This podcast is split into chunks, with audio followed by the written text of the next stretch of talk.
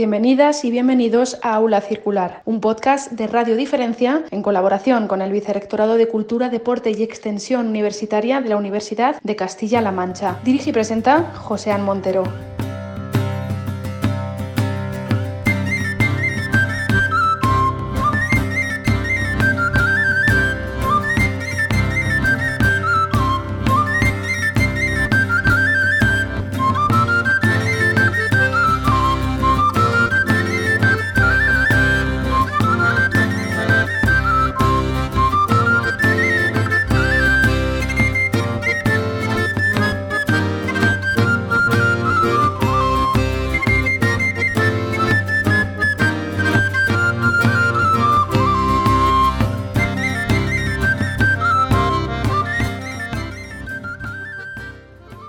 Bienvenidas a un nuevo podcast del Aula Circular, un espacio dedicado a la enseñanza y a la comunidad educativa. Un programa en el que hablamos de universidad, pero también de educación secundaria y de escuela, y en el que tienen cabida la información, el debate y la reflexión sobre la educación en todos sus niveles, en un momento en el que la educación se enfrenta a grandes retos. Un espacio donde hablamos con expertos para que nos ayuden a reflexionar, donde compartiremos experiencias didácticas y nos acercaremos a la actualidad educativa. En el programa de hoy contamos con Ramón Freire, director del Centro de Iniciativas Culturales y profesor de grabado de la Facultad de Bellas Artes de Cuenca, con el que charlaremos de la reapertura de las salas Aqua de la Universidad de Castilla-La Mancha, las exposiciones e iniciativas que tienen previstas para los próximos meses, el proyecto Sala Aqua Virtual, la nueva filosofía que plantean para el próximo curso de apertura a nuevas iniciativas artísticas y, por supuesto, también hablaremos de sus nuevos proyectos personales como artista plástico y de cómo se ha adaptado la docencia online en las disciplinas de Bellas Artes. A continuación hablaremos con Amparo Merino, decana de la Facultad de Ciencias Sociales del campus de Cuenca, sobre el nuevo grado de turismo que comenzó a impartirse el curso pasado y de la posibilidad de realizar el doble grado junto con Administración y Dirección de Empresas. Y todo ello aderezado con los sonidos de Raitán, el maravilloso trabajo de regreso de la musgaña tras cinco años de silencio y con la incorporación de Luis Antonio Pedraza. Bienvenidas y bienvenidos al Aula Circular. Estás escuchando Aula Circular si quieres ponerte en contacto con nosotras, proponernos ideas, contarnos tus historias o compartir tus pensamientos, ponte en contacto a través de arroba aula en Twitter o desde la página web lacircular.es. Comenzamos este nuevo programa del Aula Circular con el profesor Ramón Freire Santa Cruz, director del Centro de Iniciativas Culturales y profesor de grabado de la Facultad de Bellas Artes de Cuenca para que nos cuente las últimas noticias del CIC, de la Universidad de Castilla-La Mancha y sobre todo la reapertura de las salas Aqua y del proyecto Sala Aqua Virtual. Me acompaña también en esta entrevista la periodista Esther Niño. Bienvenidos. Eh, bueno, Ramón, ya están abiertas las salas Aqua en los distintos campus. Eh, ¿Cómo se han adaptado a esta nueva situación? Hola, muy buenas. Eh, las salas Aqua de los campus de Ciudad Real y de Cuenca todavía no están abiertas. Se está haciendo todo un proceso de señalización para dejar todos los espacios perfectamente habilitados pues, para la apertura. Desde el 2 de del 10 de julio al 2 de agosto comenzarán la apertura y ya después en septiembre volveremos como pues a un horario más normal dependiendo cómo está la pandemia. Entonces la, la noticia es que desde el 10 al 2 de agosto estarán abiertas las salas tanto de Cuenca como de Ciudad Real. Y pues háblanos mientras que se abren, mientras que se abren y conocemos, ¿vais a tener exposición nueva o vais a abrir con, exposición anterior o cómo, va a ser la vamos a abrir vamos a abrir con la exposición de Ale Pasa que ya estaba pero se tuvo que interrumpir y es la que va a estar aquí en Cuenca. Eh, después en septiembre ya hemos iniciado los contactos con Segundo Santo que os adelanto esa novedad que tendremos una exposición de él si, si va todo correctamente, aún así ya se quedarán abiertas con un funcionamiento medianamente normal o con la situación de COVID o sin la situación de COVID. Y en Ciudad Real llevaremos a Quartis Book, que, que estará expuesta en Ciudad Real en, esos, en estos días. Y, y los horarios pues serán viernes, sábados y domingos en la apertura con una empresa de seguridad que es la que nos va a ofrecer toda la cobertura en las salas. Pues mientras que abrimos o mientras que recobramos la normalidad de las salas, Cuéntanos un poco el proyecto de Aqua Virtual. Pues mira, Sala Aqua en línea, que es como se, sí, sabes cómo se llama, pero vamos, que es una plataforma virtual, como bien indica. Es un proyecto que, que bueno, que ha, que ha llegado pues para quedarse. En esta situación, pues hemos hecho entre todos y muchos compañeros y demás profesionales pues, han hecho eh, muchas cosas por, por las redes y vimos la, la idea y la, la, posibilidad de hacer ese, ese tipo de sala pues con un carácter más virtual, como tú indicabas, en línea y también pues para ofertarla a todos los, los profesionales y, y, bueno y las personas que se quieran acercar a este tipo de salas. Para ello hemos contratado una aplicación que tenemos, pues nos hemos hecho un usuario profesional en la aplicación y, hemos apostado pues para que se quede también ese tipo de formato eh, en línea que posibilitará pues posiciones más fotografía algunas cosas de ilustración siempre y cuando se puedan visualizar bien en la red ¿Y qué va a aportar a los artistas esta, qué pretende aportar a los artistas esta sala agua en línea? Bueno, sala en línea ya en todos los museos, los grandes museos están haciendo un pequeño eh, parcela que es una, como una serie de salas, exposiciones en línea. A nivel artístico aportará lo mismo, a nivel lo que es un certificado, a nivel de visualización, creemos que bueno que puede aportar eh, lo mismo que pueden aportar una aula física. Es verdad que no tenemos la obra de arte, no se puede contemplar en directo, que siempre es una de las cosas más importantes, pero bueno, a nivel de difusión, a nivel de, de visibilidad, creo que es una plataforma y una herramienta con bastantes posibilidades. Y respecto, respecto a vuestras normativas o filosofías, ¿habéis eh, realizado algún cambio para adaptaros a, al nuevo contexto? Pues sí, mira, más allá de filosofía, que eso pueden ser personales de cada uno, eh, lo primero que nos hemos hecho es eh, pues asesorarnos por el equipo de, seguridad y de mantenimiento que tenemos aquí en la Universidad de Castilla-La Mancha. Nos hemos puesto en manos de ellos, de gerencia, y ellos ya han visto todas las, con previsión, pues han hecho todo, la, han visto la sala y han, y han puesto pues los medios oportunos para que pues se cumplan todos los requisitos. Entonces, pues los requisitos que ya sabemos entre todos, ya que os podéis imaginar, señalización, eh, un área de entrada y un área de salida, eh, geles para desinfectar, el equipo de limpieza con un, con un, horario más frecuente, pues bueno, como lo que se está viniendo haciendo desde que, que hemos comenzado con esta pandemia y, y, la introducción a la universidad. Sí hemos hecho como novedad que todo lo que es eh, para pedir, solicitar, para pues para pedir lo que es la, exponer en las salas acuas le hemos dado pues, un abierto, hemos puesto algo más abierto. Sí es verdad que hasta ahora pues no nos dejan de llegar propuestas de positivas que estamos atendiendo en la medida de lo posible, nos llegan de diferentes frentes, también nosotros dentro de la comisión que tenemos elegimos también algunas propuestas, pero sí hemos puesto pues eh, hemos eh, subido como todos los documentos que se deberían de elaborar o de rellenar y cumplimentar a la hora de solicitar perfectamente una de las salas. Esos documentos nos ayudarán para después en la comisión pues valorar eh, el grado positivo, incluso esta sala en línea pues también nos ayudará a, llevar una serie de exposición, depende como sea, ¿no? a una o a otra sala. Y un poco con vistas al futuro, eh, ¿nos puedes comentar qué proyectos tenéis planteados para el próximo cuatrimestre?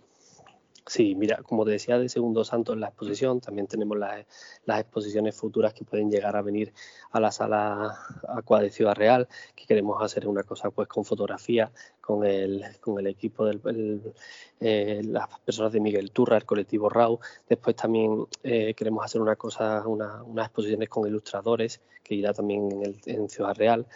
Eh, aquí teníamos la, exposición proyectada en Cuenca de MIDE con la profesora Ana Navarrete, que se pospondrá a un futuro más llegado pues para, para octubre, noviembre, si, si va todo, todo bien. Pero a pesar de todo, el CIC no ha parado durante estos meses, ¿verdad?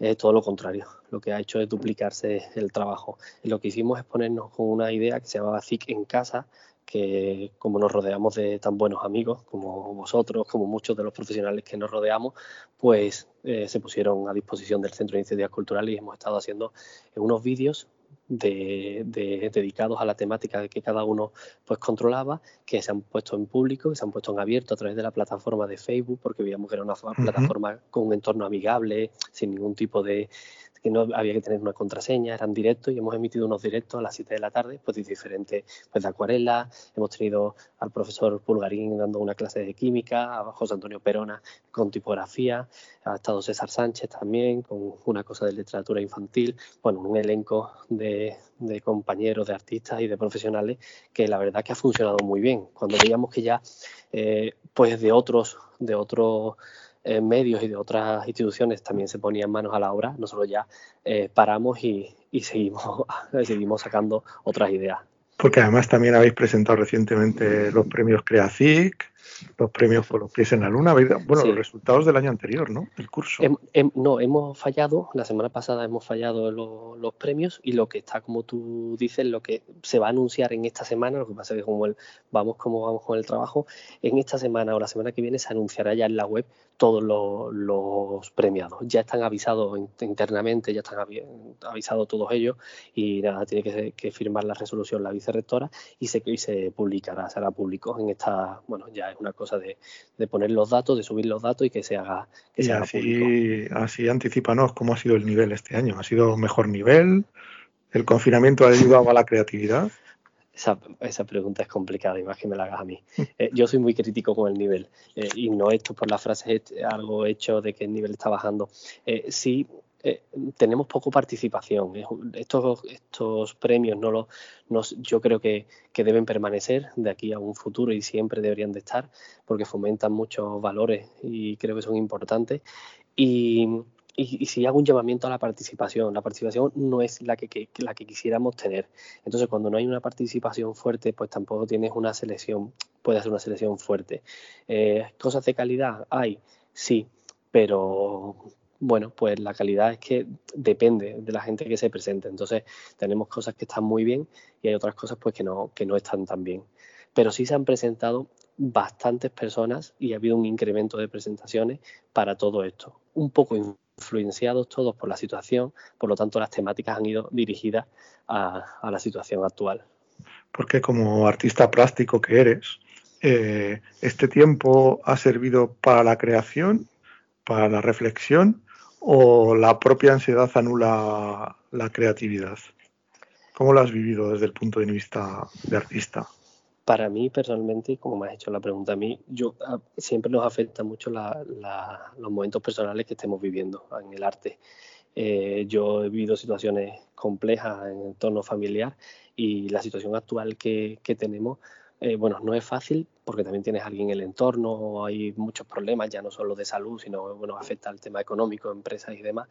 Pero cuando tienes que crear y cuando quieres crear, al final buscas cualquier hueco. Yo mi día a día no es muy diferente a, la pandemia, simplemente que llevo mascarilla y que, bueno, que estamos más, pero me gusta estar en casa, me gusta hacer bastante trabajo en el taller, pasar horas, estar leyendo, estar viendo, estar pensando. Por lo tanto, a mí personalmente sí me ha servido para no solo ordenar planteamientos, cosas que tenía en el cajón, ideas, sino también para llevar a cabo una serie de ideas bastante elaboradas que creo que próximamente pues, podrán ver la luz y podrán ver, verse físicamente. Lo que sí no acabo de no acabo de visualizar como profesor de grabado que eres en la Facultad de Bellas Artes, una técnica profundamente artesana, profundamente matérica, eh, ¿cómo has llevado lo de la docencia online? El día 13 de marzo que se anunció que ya no eh, teníamos clase presencial, yo hablé con diferentes compañeros de profesión, de profesores de Granada, Bilbao, Valencia, con los que tengo muy buena relación, Madrid, y estábamos en lo mismo. Eh, grabado online o grabado teórico es muy complejo. Hay muy poco investigado sobre grabado y aunque hubiera investigado, es muy complejo entender el grabado. Después, cuando los chicos están en casa, por ejemplo, tú tienes un dibujo que ya es complejo, puedes enviar un dibujo escaneado, una escultura, un boceto, pero grabado tiene que tener una serie de herramientas, un tórculo, una insoladora, unas planchas específicas. Entonces hay una serie de asignaturas, como grabado bien indica, que es muy difícil de proyectarlas. Nosotros lo que hicimos es recabar un material adecuado a la temática que estábamos tratando, a los bloques temáticos, y bueno, pues intentar tener un feedback con el alumno casi diario. Eh, ellos te veían en, por Teams y por la por las magníficas mm, herramientas que tenemos y creían que estaban, pensaban que estabas todos los, días allí y al final pues sí, estabas todos los días y estabas resolviendo dudas, eh, aplicando los conceptos, llevándolo a otro con muchos ejemplos, pero claro, todo teórico y sin poder estar pues una serigrafía, explicarla teóricamente y que además tengas que evaluarlo es, mm. es surrealista, es, muy complicado porque todavía tú puedes dar un contenido teórico y después que venga ya un examen físicamente, pero cuando lo tienes que evaluar sin hacer ese examen, pues tienes que poner una evaluación acorde a la situación que estamos. Pero bueno, yo creo que de aquí a un futuro siga la pandemia, ojalá que no, o no siga, tenemos que considerar algunas asignaturas que creo que deberían con, su, con todo su protección si volver a una docencia mm, adecuada porque hay algunas asignaturas que no podemos seguir de esta manera. Porque yo supongo que con todas las medidas de seguridad, con toda la higiene posible, pero yo creo que tanto tú como todos tus alumnos y alumnas están deseando volver al taller, ¿no? Sí, sí, están deseando y además que esos contenidos, no porque la asignatura sea más importante ni menos importante, eh, eh, los contenidos que hay en esa asignatura tienen que ser de manera presencial y, no tiene sentido, aparte de la Universidad Pública Española, la presencialidad es, muy importante para la transmisión del conocimiento. Eh, bueno, Ramón, muchas gracias. esperamos poder disfrutar pronto de las propuestas artísticas y culturales del CIG en esta nueva normalidad. Pues nada, muchísimas gracias a vosotros. Un abrazo. Un abrazo fuerte. Un abrazo.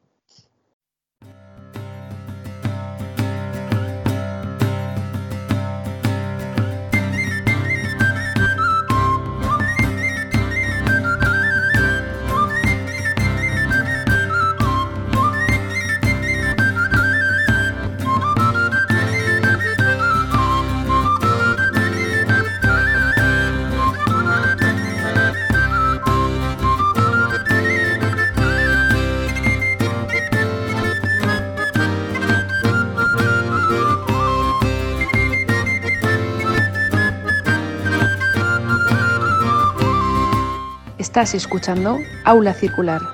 Si quieres ponerte en contacto con nosotras, proponernos ideas, contarnos tus historias o compartir tus pensamientos, ponte en contacto a través de arroba aula circular en Twitter o desde la página web lacircular.es.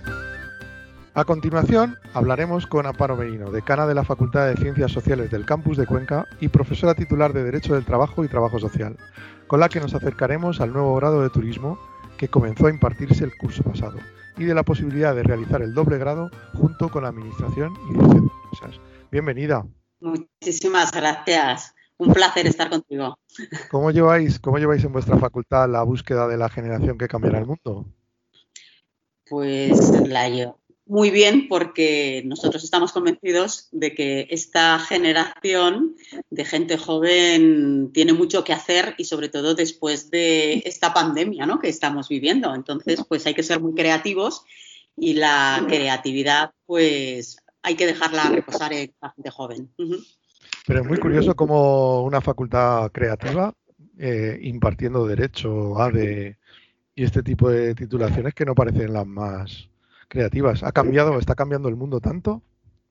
Pues yo creo que está cambiando muchísimo, ¿no? Porque además creo que con motivo de, la COVID, aquí nos hemos obligado todo el profesorado a, inventar nuevas fórmulas y nuevos métodos para transmitir a, a, nuestros alumnos pues nuestros conocimientos, ¿no? Ya no nos vale una docencia al uso eh, clase magistral, ¿no? sino que, tenemos que utilizar las tecnologías que se nos brindan actualmente y, e insisto en esa necesidad de creatividad. Y creo que el profesorado, cuando directamente se le dan los medios y cuando se le anima, eh, puede ser muy creativo y puede aportar fórmulas que se hagan atractivas para los estudiantes. Lo que pasa es que tenemos que dedicarle tiempo a estas cuestiones, tenemos que pensar y tenemos que meditar acerca de qué es lo que nuestros estudiantes están buscando, porque además estas carreras que parecen que son carreras que eh, un poco obsoletas, ¿no? porque se llevan impartiendo desde hace muchísimos años, yo creo que son que son realmente titulaciones de muchísima actualidad, porque yo que soy profesora de Derecho del Trabajo, ahora quién no sabe lo que es un ERTE, por ejemplo, ¿no? O quién quién no sabe cuáles son los mecanismos de teletrabajo, etcétera, etcétera. Entonces, pues bueno, eh, el derecho, la administración y la dirección de empresas, turismo van evolucionando y nosotros tenemos que evolucionar a la par con ellos. Porque el año pasado comenzó la titulación también de turismo en tu facultad. Seis titulaciones ya tenéis, ¿no? Eh, ¿cómo, se ha afrontado este primer curso y cómo va a ser el próximo, ahora que ya tenéis el, el informe de evaluación favorable de la ANECA? Bueno, realmente como grados eh, tenemos cuatro, grados, pero tenemos a su vez mm, dos dobles grados, es decir, que serían cuatro más dos. Eh, el año pasado, mm, como proyecto piloto, podríamos decir, pues tanteamos un poco a los alumnos que pensábamos que podían estar interesados en, en estudiar turismo, pero realmente turismo como tal se empieza a impartir el próximo curso académico, que además estamos muy ilusionados porque pensamos que, hay que reactivar el turismo desde distintos puntos de vista y nosotros creo que podemos aportar muchas cosas en este sentido. Y además vamos a impartir el doble grado AD Turismo, que es un doble grado enormemente atractivo para el estudiantado, ¿eh? porque hay muchas convalidaciones y el, doble grado se puede impartir en, se puede realizar en cinco años. Nos has hecho casi los titulares de todo lo que tenemos que preguntar, pero ahora, ahora, ahora los iremos desarrollando y entrando en profundidad. También nos acompaña Esther Núñez, que es una estudiante de periodismo, bueno, ya casi, casi periodista, y nos va a ayudar con esta entrevista. Muy bien. Pues Amparo, eh, para los estudiantes indecisos que no tengan muy claro qué grado estudiar, eh, ¿qué salidas profesionales les ofrece una carrera como turismo? Pues hombre, fíjate que podríamos decir que el turismo, el sector turismo es uno de los sectores que mueven el país. Por lo tanto, eh, pensemos en una ciudad como Cuenca, que es patrimonio de la humanidad, la ciudad de Cuenca.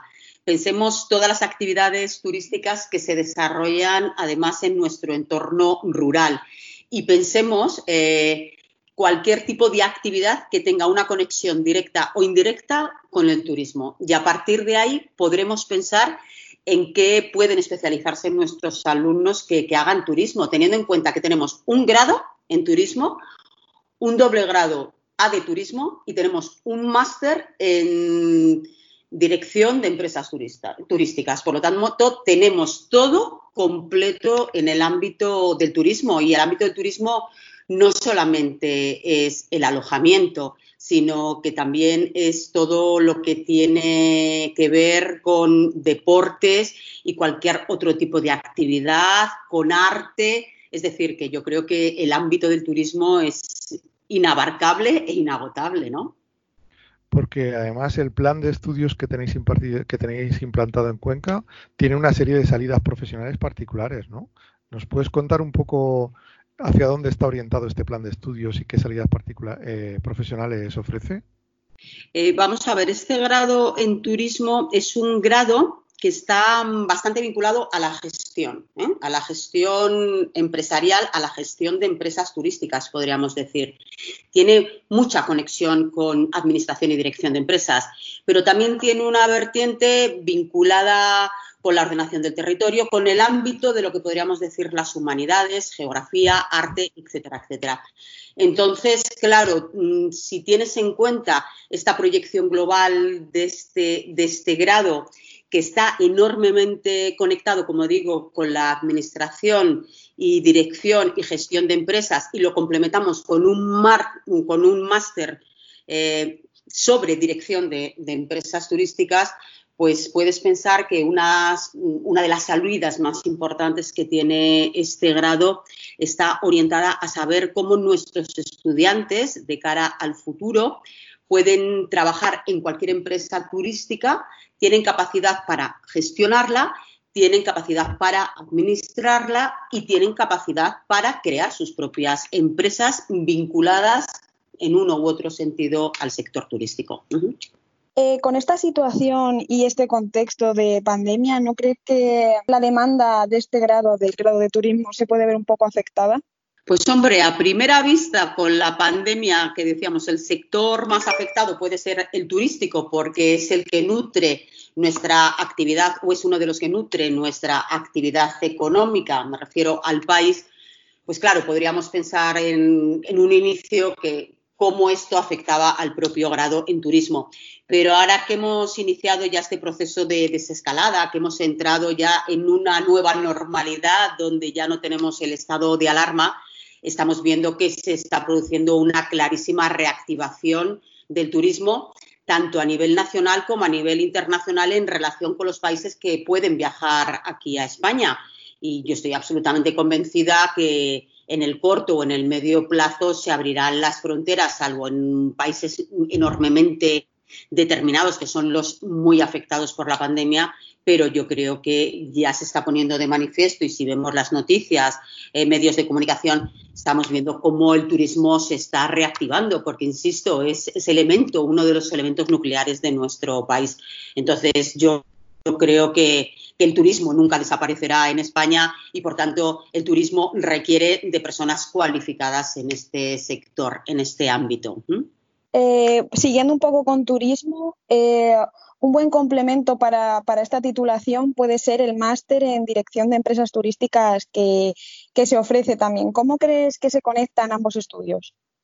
Eh, se conectan de forma fenomenal, es decir, que se ensamblan a la perfección porque podríamos decir que el máster en dirección de empresas turísticas ofrece una cualificación adicional al propio grado. Es decir, que em, creo que el máster lo que habilita al estudiante es a que pueda gestionar, direccionar de forma autónoma, independiente, una empresa del sector turístico, cualquier tipo de empresa o cualquier tipo de organización, ya sea una pequeña y mediana empresa o una pyme ya sea una empresa de pequeña, de mediana dimensión, ya sea una gran empresa. Entonces, claro, ofrece eh, dentro del ámbito muy vinculado a la gestión eh, de las empresas turísticas, ofrece una cualificación añadida que permite, insisto, esa gestión autónoma eh, de empresas vinculadas al sector turístico. Cualquier empresa, cualquier organización vinculada al sector turístico. Como se ha demostrado este curso, eh, la docencia online no es simplemente virtualizar los estudios presenciales.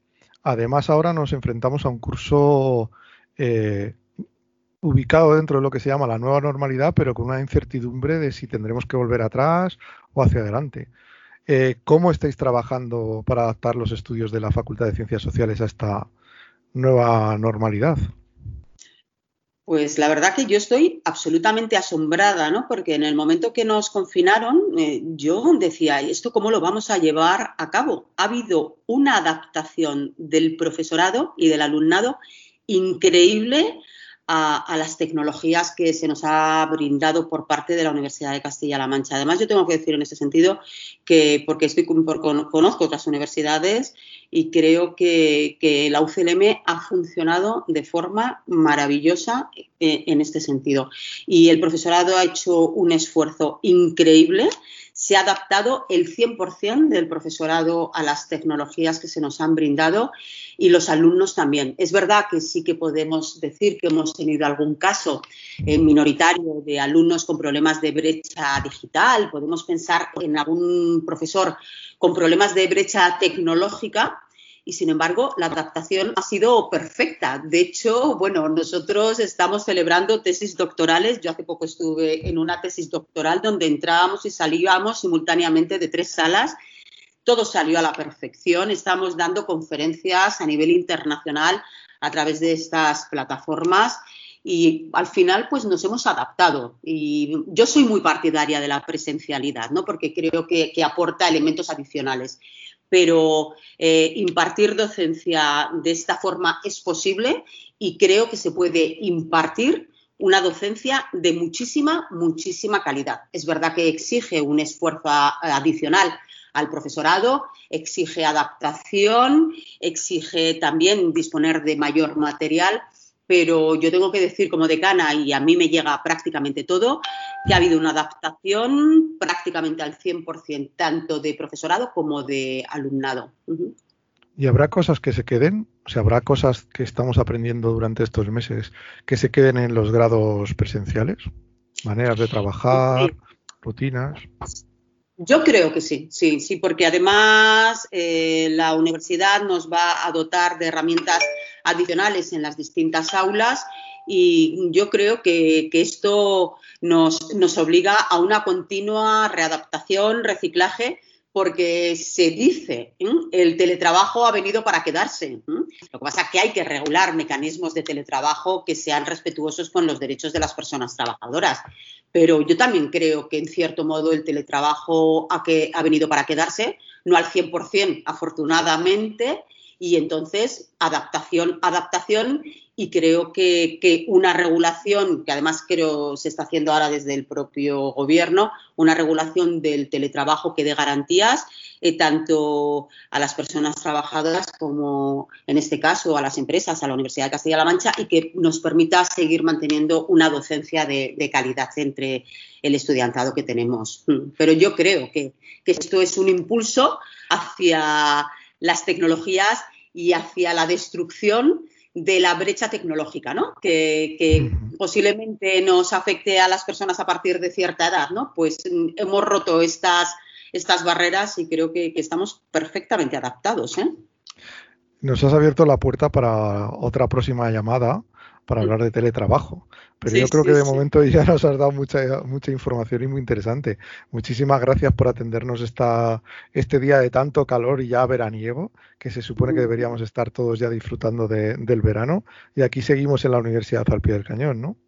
Pues mira, muchísimas gracias a vosotros por contar conmigo. Estoy a vuestra entera disposición para hablar de teletrabajo, porque además lo estoy trabajando y para hablar de lo, de lo que consideréis. Y, yo sí que quiero transmitir desde aquí un mensaje positivo y optimista. O sea, la universidad va a seguir avanzando y vamos a seguir avanzando con una docencia de calidad y llamo a todas las personas que quieran hacer una carrera universitaria a que estudien en la Facultad de Ciencias Sociales porque ofrecemos muchos grados y ofrecemos muchos grados, muchos másters oficiales y todos ellos son de calidad y también ofrecemos títulos propios, es decir, que, tenemos un espacio muy importante para todas las personas que se quieren acercar a nuestra facultad. Muchas gracias. Muchas gracias.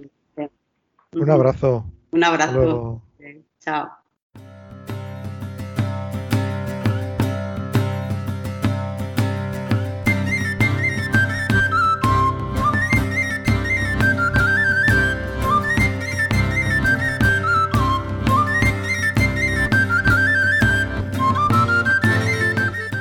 Gracias por ser diferentes. Muchas gracias por escuchar Aula Circular, un programa de radio diferencia en colaboración con el Vicerrectorado de Cultura, Deporte y Extensión Universitaria de la Universidad de Castilla-La Mancha.